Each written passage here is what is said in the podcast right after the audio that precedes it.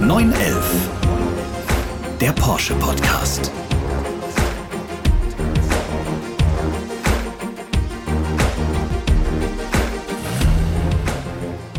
Herzlich willkommen zu einer neuen Folge von 911, dem Porsche Podcast.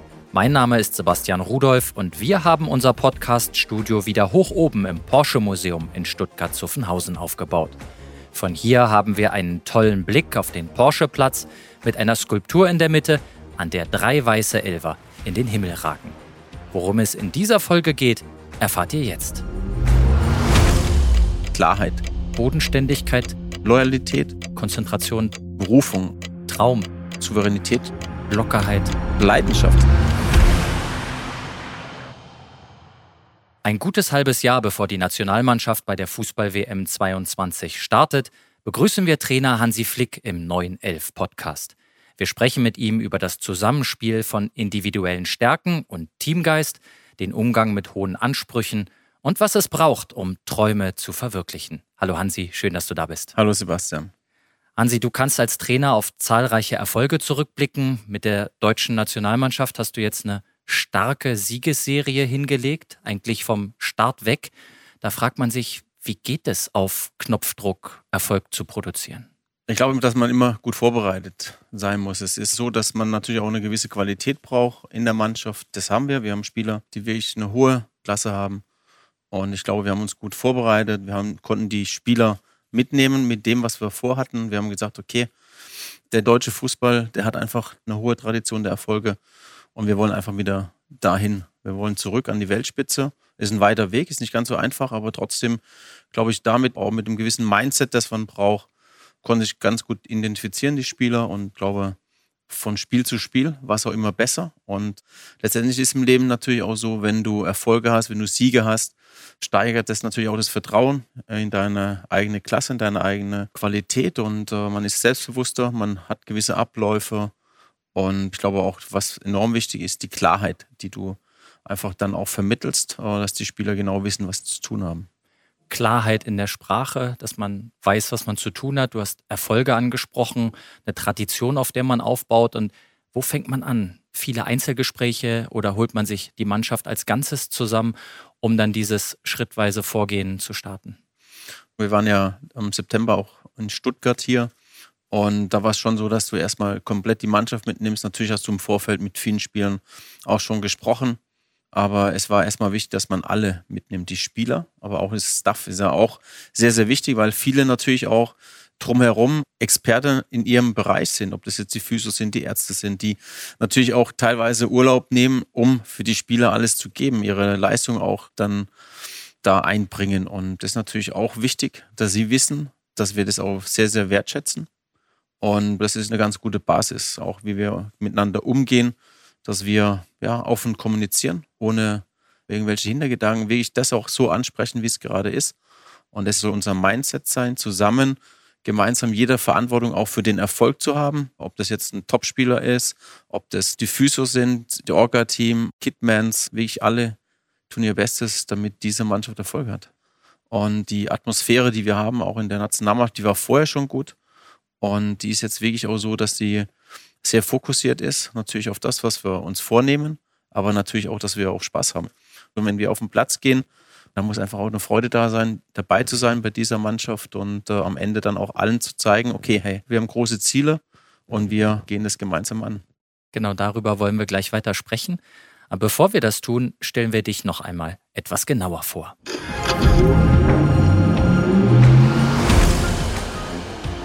Hans Dieter, genannt Hansi Flick, kommt 1965 in Heidelberg zur Welt und wird schon als Kind von der Fußballleidenschaft gepackt. Mitte der 80er Jahre unterschreibt er einen Profivertrag bei Bayern München, wird in fünf Jahren viermal deutscher Meister und einmal DFB-Pokalsieger. 1990 wechselt der Mittelfeldmann für drei Jahre zum ersten FC Köln. Schwere Verletzungen bedeuten dann das Ende seiner aktiven Spielerkarriere. Es folgt der Sprung in den Trainerbereich mit Stationen bei der TSG Hoffenheim und Red Bull Salzburg. 2014 wird er Weltmeister mit der Nationalmannschaft als Co-Trainer von Bundestrainer Jogi Löw. Ende 2019 wird er Chefcoach beim FC Bayern und holt nacheinander alle sechs bedeutenden Titel, die es im Profivereinsfußball zu gewinnen gibt. Seit vergangenem Sommer ist Flick wieder bei der Nationalelf, diesmal als Chef am Spielfeldrand. Die Mission? Der Weltmeistertitel 2022.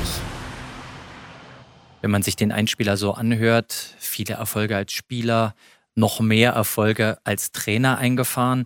Das ist schon erstaunlich. Wie behält man sich da so eine Bodenständigkeit bei, wie du sie ausstrahlst? Oder vielleicht ist das genau ein, eine wichtige Zutat, um nicht abzuheben, oder?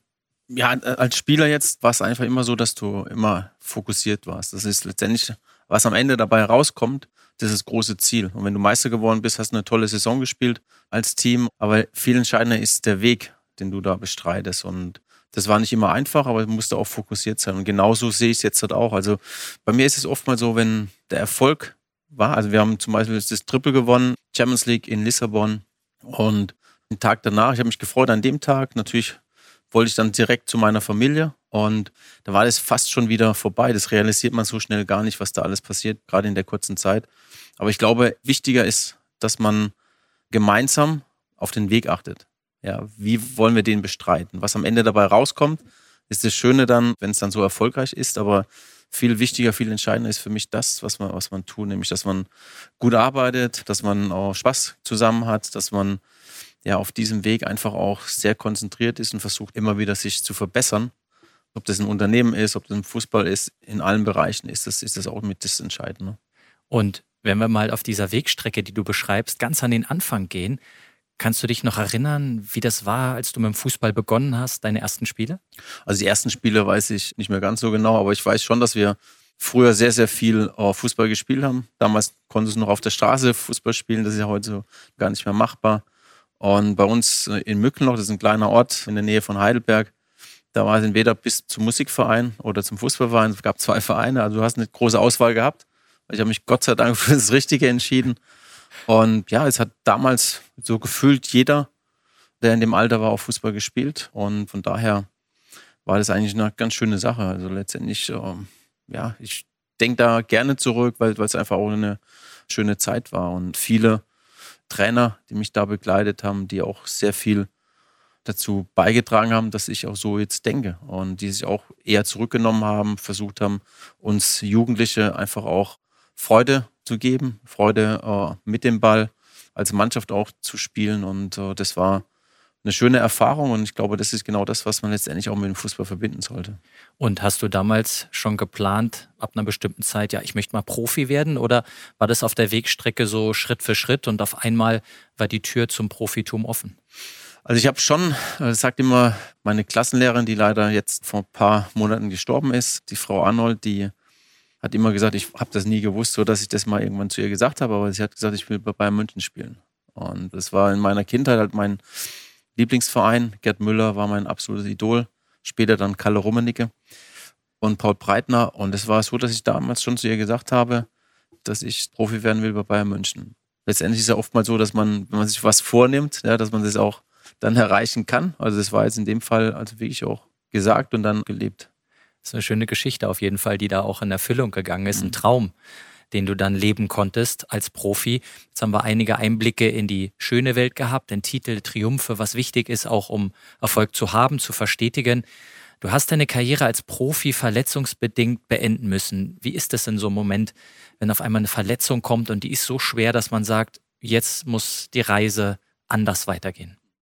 Ja, es ist eigentlich schon ärgerlich, weil wenn ich mich daran noch erinnere, war es eigentlich so, das war so ungefähr 40. Minute. Wir haben gegen Dortmund gespielt und ich hatte wirklich so ein bisschen Rückenprobleme und es hat dann ausgestrahlt, ähm, praktisch dann auch Muskulatur ins Becken rein und so. Und dann dachte ich schon, ach, ich müsste eigentlich rausgehen. Und dann guckst du auf die Uhr, ist noch vier Minuten oder fünf Minuten zu spielen. Du denkst du, nee, das klappt schon noch. Ich weiß noch genau, ich mache einen Fehlpass und will dann direkt wieder den Gegner unter Druck setzen, drehe mich dann auf der falschen Seite, praktisch übers Gelenk und bleib unten. Aufgrund dessen, dass natürlich die Muskulatur nicht mehr so gearbeitet hat, bleib unten am Rasen hängen. Du wirst dann wie so ausgehebelt, ausgewuchtet, dann wirklich so in der Luft lag ich dann und habe aber gemerkt, da unten war irgendwas und dann ist halt relativ schnell klar gewesen, dass das Kreuzband gerissen war und ja, das war dann schon ein hartes Jahr, wo ich dann dran gearbeitet habe und am Ende dann auch einsehen musste, dass ich nicht weiter spielen kann. Ich war zuvor auch öfters verletzt und habe dann irgendwann auch gesagt, okay, vielleicht ist mein Körper für diesen, ich sag mal, Profisport dann doch nicht so geschaffen und habe dann mich entschlossen, dann auch aufgrund dessen, ich denke, es war der richtige Zeitpunkt zu sagen, okay, ich höre jetzt auf und bin dann Sportinvalide. Habe aber dann, ich glaube 93 war das dann Sportinvalidität. Ich glaube, das erste Spiel, was ich in der Bundesliga gesehen habe, war 97, als Dortmund in München das Champions League Endspiel gewonnen hat damals. Und es waren praktisch drei, vier Jahre, wo ich kein Spiel mehr angeschaut habe. Mit Kalle Riedle und Lars Ricken als Torschützen. Genau. Das ja. weiß ich auch noch, tatsächlich. Welche Erfahrungen konntest du aus deiner Profikarriere mitnehmen? Also es gibt ja Trainer, die gar nicht so gute Fußballer waren oder vielleicht sogar gar keine Fußballer waren und trotzdem super Trainer werden. Und bei dir ist es so, du warst ein sehr erfolgreicher Fußballer und bist das auch in deiner Trainerlaufbahn geworden oder aktuell bist du es ja noch. Ja, also ich glaube schon, dass vieles so zusammenhängt. Also letztendlich deine ganzen Erfahrungen, die du machst, äh, der Werdegang, die Entwicklung. Ich habe ja, ich sag mal so, den Trainerjob von Anfang an im Grunde von der Basis an gelernt. Das heißt, als Profi, wenn du so und so viele Jahre Profi warst, durftest du direkt einen A-Schein machen. Das habe ich nicht gemacht. Ich habe dann erst B-Lizenz trainiert, A-Lizenz, dann weiter trainiert und dann habe ich einen Fußballlehrer gemacht. Und da war es halt so, dass mir das wichtig war, dass ich das Ganze vom Grunde letztendlich auch lerne. Und da hat mir auf der einen Seite natürlich schon auch mein Werdegang als Spieler geholfen, weil du einfach auch Erfahrung hast, was auf dem Platz passiert. Ich habe dann Bammental, das ist auch ein kleiner Verein, noch trainiert. Da war ich Spieler-Trainer. Das war auch wichtig, weil ich konnte dann das natürlich direkt auf dem Feld auch sehen, okay, was du trainiert hast, ist es auch umsetzbar oder nicht? Also es war schon eine gute Erfahrung für mich. Und sag mal so, die letzten Jahre dann ich war in Hoffenheim, dann bin ich nach kurzer Zeit nur in Salzburg gewesen. Die Zeit mit Yogi gemeinsam bei der Nationalmannschaft. Ich glaube, die hat mich geprägt.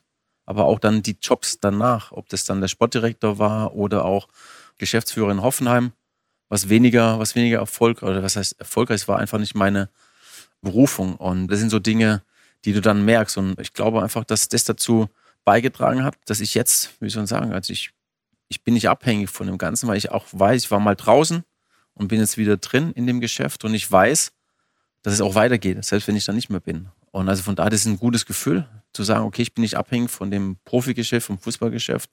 Und das hat mir schon eine gewisse Souveränität gegeben, über die Dinge da auch ein bisschen drüber hinwegzuschauen und nicht ganz so ernst das Ganze zu sehen. Ja, also von daher war das schon sehr wichtig, weil ich habe viele Trainer auch natürlich erlebt, die total in dem drin waren, Erfolg zu haben, sehr verbissen waren. Und ich glaube, so ein bisschen auch äh, über den Dingen zu stehen, ist manchmal gar nicht so schlecht. Weil man Erfolg sozusagen nicht erzwingen kann und so eine gewisse Lockerheit im Kopf wahrscheinlich auch braucht, oder? Ja, du brauchst es schon. Ich denke, es ist wichtig, dass du ein gutes Team hast. Das ist für mich einfach so elementar, weil du alleine kannst das Ganze nicht handeln. Also wenn einer sagt, okay, ich bin jetzt hier der Cheftrainer und ich mache das alles alleine, dann ist es schon letztendlich der erste große Fehler, den jemand begeht. Also ich glaube, ein gutes Team zu haben, zu wissen, was brauche ich, um ein gutes Team aufzubauen, zu wissen, okay, wen muss ich wo installieren, wer kann mich weiterbringen. Das ist mit elementar. Und dann natürlich auch, wie führe ich das Ganze? Was sind für mich wichtige Dinge, die in so einem Team jeder einfach auch mitbringen muss? Und deswegen ist es einfach auch gut, von Anfang an einen Blick zu haben, okay, wer kommt da? Ob das jetzt ein Spieler ist, ob das ein Trainer ist, passt er in die Gruppe rein, gibt er positive Energie mit oder gibt uns die Dinge, die wir brauchen, vervollständigt er das. Das sind so meine Gedankenspiele, die ich da habe. Und wenn man von diesen Gedankenspielen mal ins Jahr 2014 springt, sieben Minuten sind noch Zeit. Weltmeisterschaftsfinale gegen Argentinien. Ich glaube, wir haben alle noch die Bilder im Kopf. Mario Götze, 113. Minute. Schilder doch mal, wie du diese Zeit erlebt hast. Es war so, wir waren wirklich gut vorbereitet und als das dann, Yogi hat er ihn dann zu sich geholt. Ich habe ihm vorher noch gesagt, wo er sich bei den Standards auch bewegen muss. Das war damals meine, meine Aufgabe dann während dem Spiel, auch bei den Spielern. Und, äh, und Yogi hat ihm ja nochmal den legendären Spruch mitgegeben, er soll zeigen, dass er besser ist als Messi. Und ja, es ist einfach das Tor, das er geschossen hat, war, wenn man das, wenn das, glaube ich, Messi oder Ronaldo geschossen hätte, also wenn ein Brasilianer oder jetzt Portugiese oder was weiß ich, das wäre ein Weltklasse-Tor gewesen. Ja, also ja, wären alle ausgerastet. Bei uns, wir nehmen so nüchtern 1-0, okay, Bab es ist halt erzielt, ja, so sind wir halt, wir Deutschen. Und ähm, es war einfach fantastisch von der Entstehung her, aber auch von dem, wie er den Ball annimmt, wie er direkt aus der Bewegung das Tor dann macht, ist sensationell gewesen. Und äh, ja, war natürlich dann schon auch sehr aufregend, weil es war dann auch so, dass Basti Schweinsteiger hat dann eine Platzwunde gehabt und dann hieß es, war, kann er noch, kann er nicht und er wollte unbedingt auf dem Platz bleiben. Wir haben, glaube ich, schon Kevin Großkreuz an der Linie gehabt und Basti hat aber nicht zugelassen, dass er auf den Platz kommt. Also von daher war, er wollte bis zum Schluss da sein und er war natürlich auch mal, in diesem Spiel einfach absoluter Leader auf dem Platz. Und äh, also letztendlich glaube ich schon, dass wir alle gedacht haben nach dem 1-0, dass es durch ist. Und äh, wir haben ja gut verteidigt, wir haben ein bisschen Glück noch gehabt, am Manu im Tor. Das ist einfach fantastisch dann gewesen, dass wir Weltmeister in, in Brasilien wurden. Und es ist natürlich herausragend gewesen. Absolut. Ich muss dich ein klein bisschen korrigieren. Ich glaube, in Deutschland sind ganz viele ausgerastet. Ja. Mir ging es zumindest vor dem Fernseher so gedanklich gegen Argentinien. Ach, ob man das schafft, eher dann eingestellt. Schwierig, deutsche Mentalität, nicht? Und dann kommt das Tor wunderschön rausgespielt, so wie du es erzählt hast. Und das war dann Freude pur. Und ich glaube auch der Empfang der Nationalelf hier in Deutschland, das sind, glaube ich, auch Bilder, die in Deutschland unvergessen sind. Absolut, also schon allein, wenn du geflogen bist. Aber ich will da dazu sagen, das Tor, das wurde nie so zelebriert, ne? dass natürlich alle ausgerastet sind, ohne Frage. Ne? Das sind wir ja auch, aber das ist so, das Tor, das ist immer mal wieder gezeigt worden, aber es war nur das 1-0, aber die Art und Weise, wie er das gemacht hat, wie er, wie er technisch, oh, ist auf dem Weltklassenniveau gewesen. Und, Absolut. Und das wollte ich eigentlich damit sagen. Ne? Absolut. Jetzt springen wir vom WM-Gewinner 2014 auf die aktuellen Anforderungen, Herausforderungen dann gibt es Menschen, die sagen, das wird schon laufen und wir wissen, so funktioniert das Leben nicht, weil die Tradition an sich ist total wichtig. Aber Erfolg muss immer neu erarbeitet werden, wie du es auch schon gesagt hast. Inwiefern haben sich denn auch Spielergenerationen geändert im Laufe der Jahre? Ja, es, hat sich schon vieles verändert. Wenn ich jetzt dran denke, ähm, also mit den Dingen, die wir immer wieder gehört haben von den Trainern, ja, müsst Gras fressen oder kämpfen. Ja, da kann es heutzutage ähm, ich habe niemand mehr motivieren, weil sie wissen wollen. Also sie wollen schon mehr wissen, ob das im Training ist, was gemacht wird, warum das sie es machen. Man merkt das ja selber bei, ich habe jetzt zwei Enkelkinder, die hinterfragen das schon, warum dass sie das jetzt machen müssen und warum sollen. Und ich finde es aber auch gut. Ich finde es gut, das ist eine Herausforderung, Challenge für jeden Trainer, aber ich finde das eine, eine gute Sache, weil wenn du sie überzeugt hast, auch was wir tun und äh, ihnen auch dann klar auch ähm, letztendlich auch, ob das jetzt die Trainingsinhalte sind oder auch die taktischen Dinge sind. Äh, wenn sie das dann verinnerlicht haben, ist es umso besser. Unser Vorstandsvorsitzender Oliver Blume ist auch begeisterter Fußballfan, früher mal aktiv gewesen, nicht so erfolgreich wie du in der aktiven Zeit. Aber er hat mal gesagt, das Spielsystem, mit dem die Nationalmannschaft 54 Weltmeister geworden ist, ein anderes als 1990 und das wiederum als 2014. Und nur weil sich zum Beispiel Porsche immer weiterentwickelt und sich auch neu erfindet, ist Porsche immer Porsche geblieben. Und ich stelle mir das so ähnlich im Fußball vor. Ist das richtig? Ja, ich glaube, man hat verschiedene Modelle hier von den neuen Elfern. Da ist es natürlich auch so, ähm, dass sich wie im Fußball natürlich auch ein Porsche 911er weiterentwickelt hat über die Jahre hinweg. Ne? Das kann man ja gar nicht mehr vergleichen. Auf der einen Seite heutzutage ähm, natürlich viel mehr PS, das heißt also, er ist Antritt schneller wie ein Spieler halt. Wenn man es vergleicht, da ist ein Spieler natürlich heutzutage auch viel mehr austrainiert, als es früher war. Ja, das Spiel ist viel schneller geworden, ist komplexer nochmal geworden, weil es taktisch natürlich auch sehr viel erwartet wird und die Spieler umsetzen müssen. Das sind viele Spiele, die man hat. Ich glaube, früher waren es wesentlich weniger Spiele. Also letztendlich die Belastung an so einer Mannschaft, an so einem Spieler ist wahrscheinlich auch, wie es jetzt bei den Autos auch ist, die Belastung heutzutage für ein Auto ist wahrscheinlich wesentlich äh, höher, als die jetzt vor 50 Jahren waren. Ne? Und von daher ist es auch immer wichtig und äh, ich glaube, dass es in jedem Bereich so ist. Man muss halt versuchen, sich immer wieder weiterzuentwickeln, weil Stillstand ist einfach auch ein Rückschritt. Und deswegen ist es auch gut, wenn man ja einfach auch so den Blick für die Zukunft hat. Aber ich lebe gern so im Moment, ja, weil alles, was in der Zukunft passiert, wird heute auch schon so ein bisschen mitgeschrieben und deswegen ist es auch wichtig, dass man sich auf das fokussiert, was man jetzt gerade heute auch verändern kann oder, oder auch angehen kann. Das ist ein treffender Punkt. Im Moment leben, den Moment gestalten. Und das tust du als Mentor, als Stratege, als Organisator, als Teil eines Teams mit Leidenschaft, mit Energie, die man abgibt. Aber wie lädt sich Hansi Flick auch mal wieder auf? Wo tankst du Kraft? Ja, das frage ich mich manchmal auch, weil man schon ab und zu mal so ein Gefühl hat, jetzt wird man dann müde und jetzt ist doch ein bisschen zu viel, aber es geht eigentlich relativ schnell. Ich merke schon, dass ich mit wenig Zeit meinen Akku wieder aufladen kann und die Zeit ist meistens so, dass ich meine Familie, wenn ich die um mich habe, was schon so auch ist, dass es so Energiegeber ist. Und äh, wie ich schon gesagt habe, ich habe jetzt zwei Enkelkinder, dritte kommt im Mai. Und das sind so die Dinge, die ich sag unser Leben so ein bisschen auch prägen und die mir aber auch gut tun. Was schön zu hören ist. Bei allen hohen Ansprüchen und Erwartungen, die man an sich selbst hat oder die andere auch an einen selbst anlegen, ist Qualität immer wichtig. Du hast es gesagt, das gilt für den Sport, das gilt aber auch für eine Sportwagenmarke wie Porsche. Und genau dazu hören wir uns jetzt einmal ein paar Fakten an.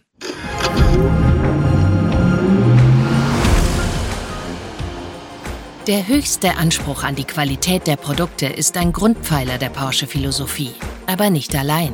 Das Unternehmen sieht sich der Umwelt und der Gesellschaft verpflichtet. Dafür hat es sich selbst ein klar definiertes Wertegerüst gegeben.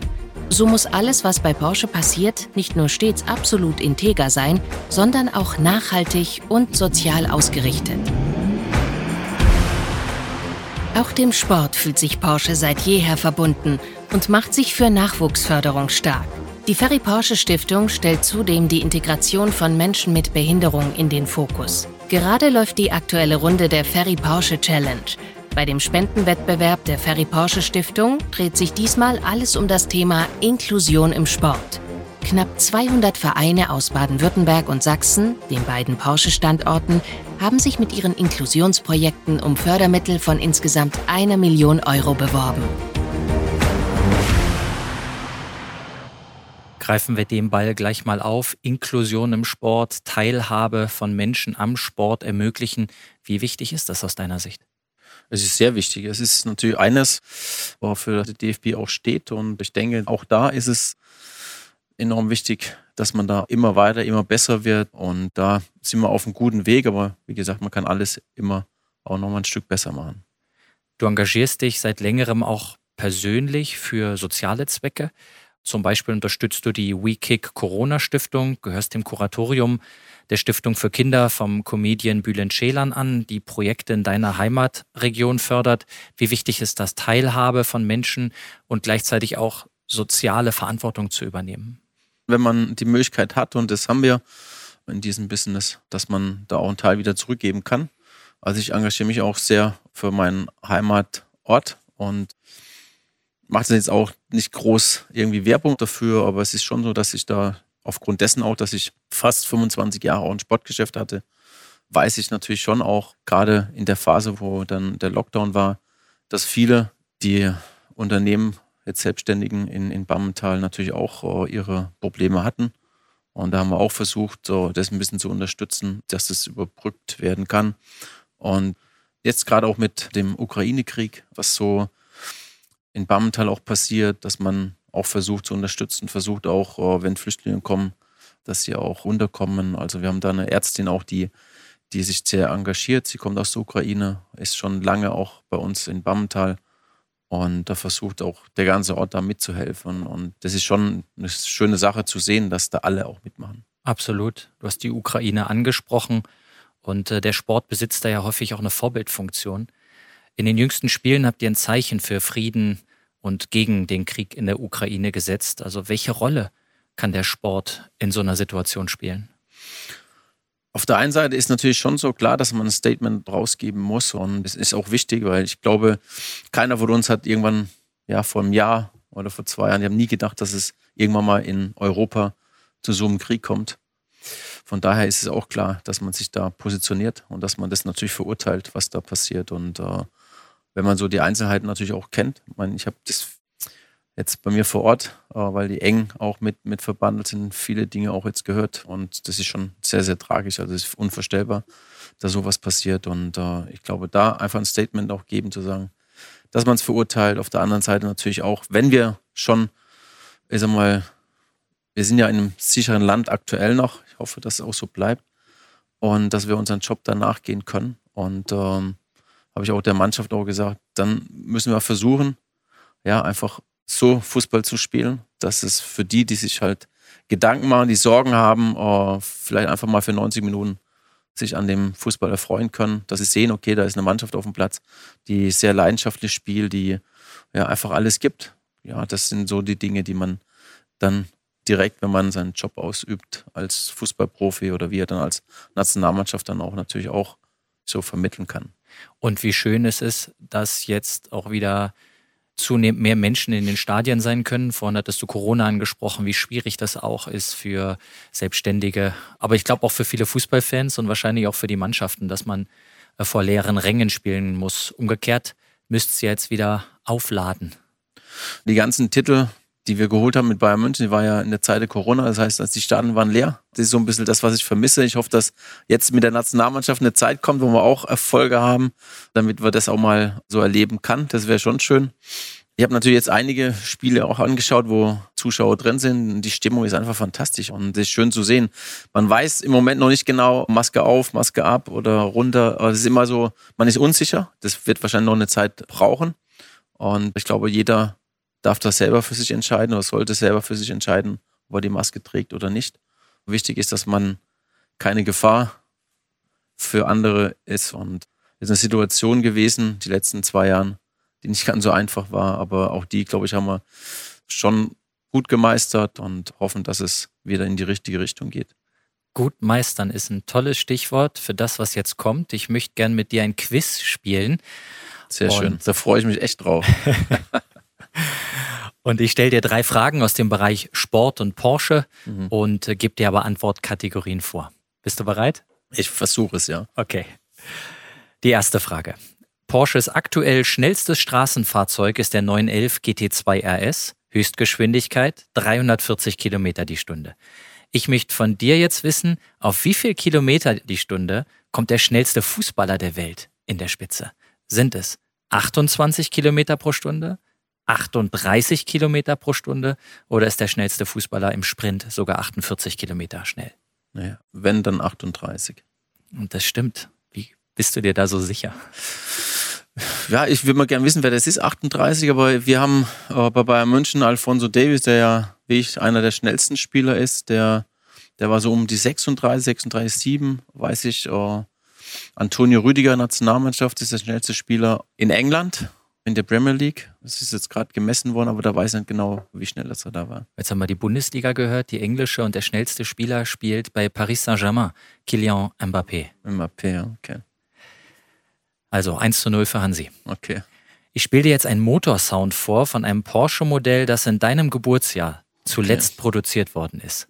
Und den Hörerinnen und Hörern sei verraten, es ist 1965. Es handelt sich um das erste Serienfahrzeug von Porsche, und den Vorgänger des 911.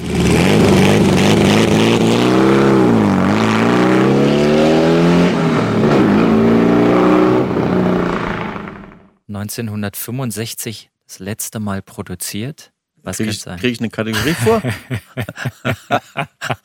ich warte jetzt auf die Kategorie. Ja, hast du recht. Nee? Jetzt hast du mich auf den falschen Fuß erwischt, weil es gibt nicht bei jeder Frage eine Ach Kategorie. so, schade. Ich habe jetzt echt gedacht, habe mich jetzt zurückgelehnt, habe gedacht, okay, jetzt da kommt, kommt jetzt was, das kann ich auswählen, äh, A, B oder C. Ich muss mir selbst jetzt die ah. gelbe Karte geben, aber ich gelobe Besserung. Bei der nächsten Frage gibt es wieder Kategorien. Na, ich, ich, ich kann es nicht sagen dann helfe ich dir aus mit einem Steilpass. Es ist der 356. Okay. Also das eine, was dort zuletzt produziert worden ist, steht immer noch mit ganzem Stolz im Porsche Museum und sicherlich in manch Garage. Bei dir war es das Geburtsjahr. Ich habe mir eine Dann gelbe muss jetzt doch mal ins Porsche Museum und muss mal durchlaufen, damit ich das dann das nächste Mal auch weiß. Definitiv.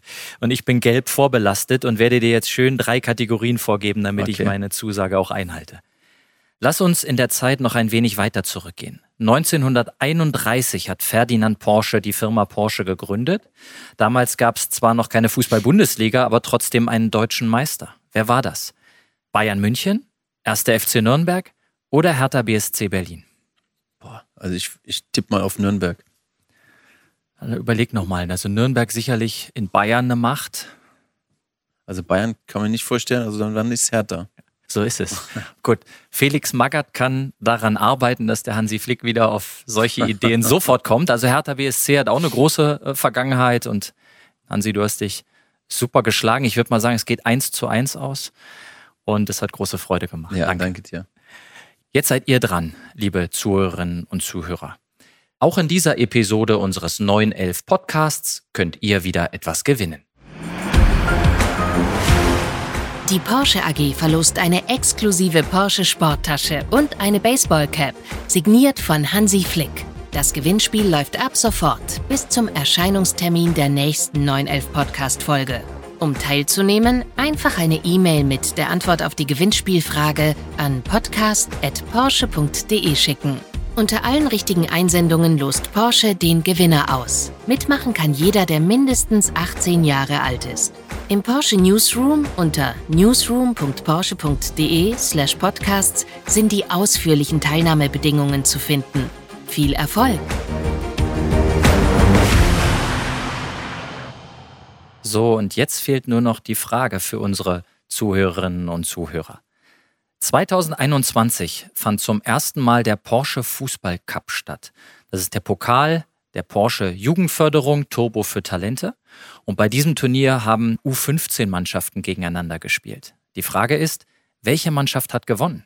Schickt eure Lösungen einfach per Mail an podcast.porsche.de und wir drücken euch allen fest die Daumen. So, Hansi, die Zeit ist wie im Fluge vergangen. Wir kommen jetzt schon auf die Zielgerade unserer heutigen Folge.